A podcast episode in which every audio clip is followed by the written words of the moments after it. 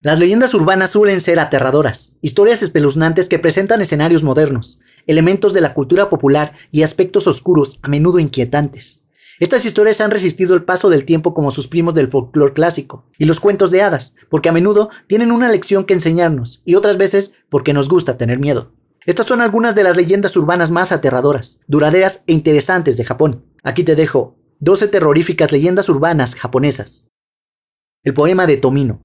Esta popular historia japonesa afirma que proviene de un viejo poema de Yomota Inuhiko, llamado Infierno de Tomino, publicado originalmente en su libro El corazón es como una piedra rodante. Según la leyenda, solo debes leerlo mentalmente, porque si lees este poema en voz alta, seguramente te ocurrirá alguna tragedia. Estas tragedias van desde vomitar fragmentos de vidrio hasta perder a un ser querido. Esta historia solía ser muy popular en foros de internet y había mucha gente que tomaba fotos y videos como prueba y los publicaba en estos foros.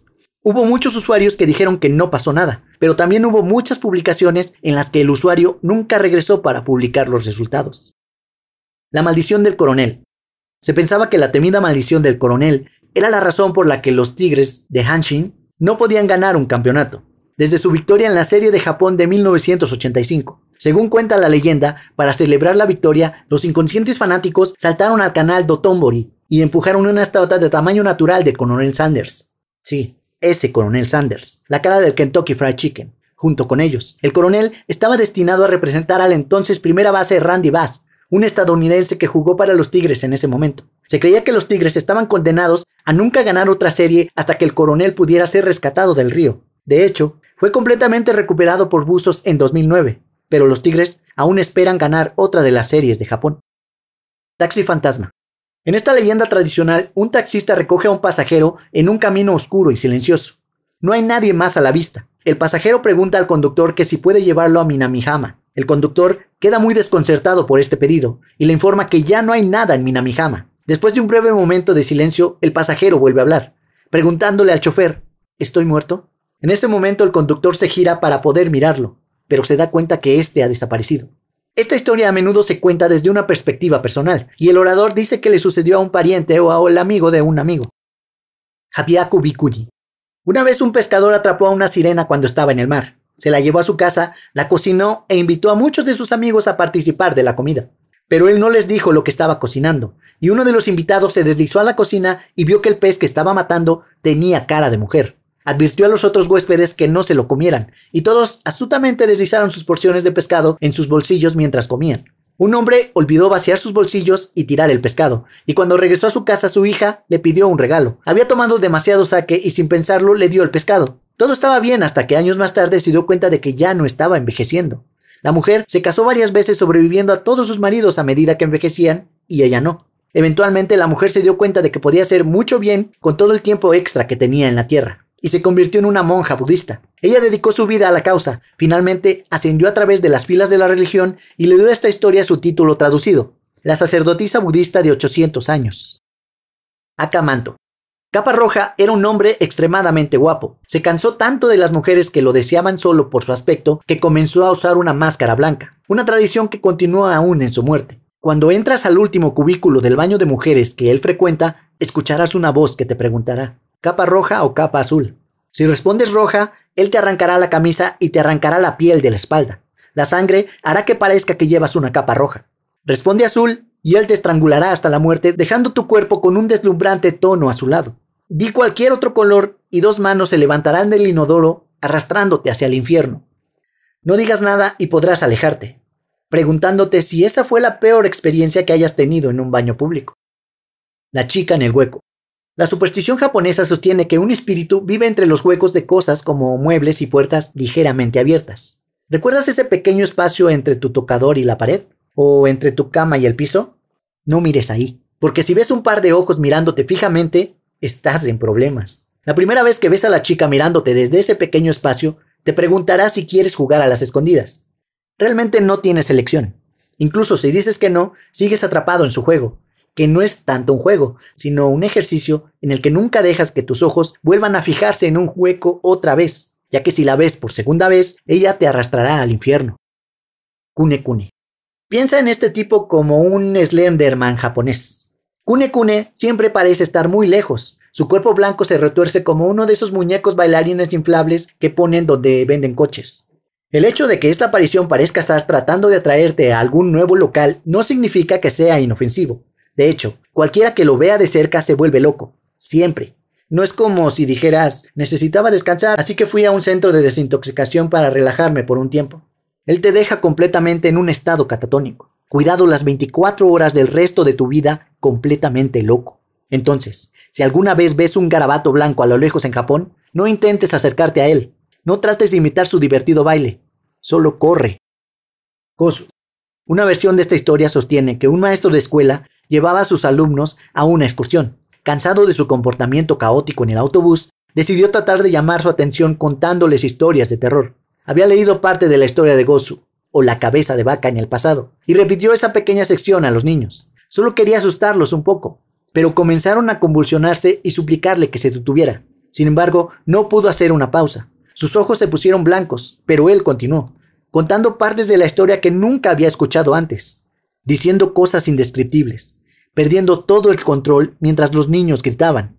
Se despertó unas horas más tarde. El autobús estaba en una zanja. El conductor estaba desplomado sobre el volante, temblando y los niños estaban todos inconscientes, echando espuma por la boca. Itobashira.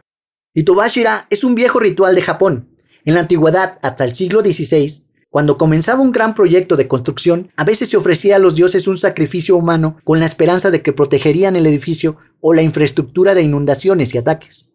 La persona era enterrada viva debajo o cerca del proyecto. Como era de esperarse, esta antigua práctica ha generado algunas leyendas urbanas. La más prominente de estas se refiere al castillo de Maruoka. El castillo fue encargado por un samurái, pero a medida que se construía, las paredes seguían colapsando. Se sugirió un sacrificio y se decidió que una mujer vieja y tuerta llamada Oshizu debería ser la Itobashira. Ella estuvo de acuerdo, pero solo con una condición. Su hijo se convertiría en samurái. El señor del castillo estuvo de acuerdo, y después de que ella fue sacrificada, el castillo fue construido sin más problemas. Pero el señor pronto fue transferido a otra área, y su hijo nunca se convirtió en samurái. Cada primavera después de eso, el foso del castillo se inundaba, y los aldeanos creían que la lluvia era causada por el espíritu de Oshizu. Llamaron a la lluvia las lágrimas del dolor de Oshizu. Se erigió un monumento conmemorativo para ayudar a calmar su espíritu. La muñeca Okiku. Hay una muñeca real, no mítica, conocida como la muñeca Okiku, en exhibición en un templo en Japón. ¿Por qué se exhibe una muñeca en un templo religioso? porque el rumor dice que su cabello crece por sí solo, sin razón aparente, y como si eso no fuera lo suficientemente desconcertante, una muestra supuestamente ha confirmado que el cabello que crece en la cabeza de la muñeca es humano. La muñeca fue originalmente un regalo para una niña de dos años por su hermano en 1918. Ella murió un año después, y su familia conservó la muñeca como un recuerdo, pero pronto notaron que su cabello parecía crecer, por lo que se la llevaron a un sacerdote, quien la observó durante meses y confirmó la historia. La muñeca, que lleva el nombre de la niña que era su dueña, se exhibió en el templo y permanece ahí hasta el día de hoy. El sueño de la escuela. Según la leyenda, si no olvidas esta historia dentro de una semana, te sucederá a ti. Entonces, si te preocupa ser maldecido, pasa al siguiente punto de la lista. Una noche un niño soñó con una escuela que no lograba recordar. El pasillo por el que caminó era un bucle continuo. Siempre lo llevaba de vuelta al punto de partida.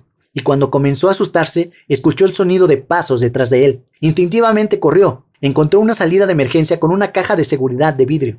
Pero el vidrio ya había sido roto.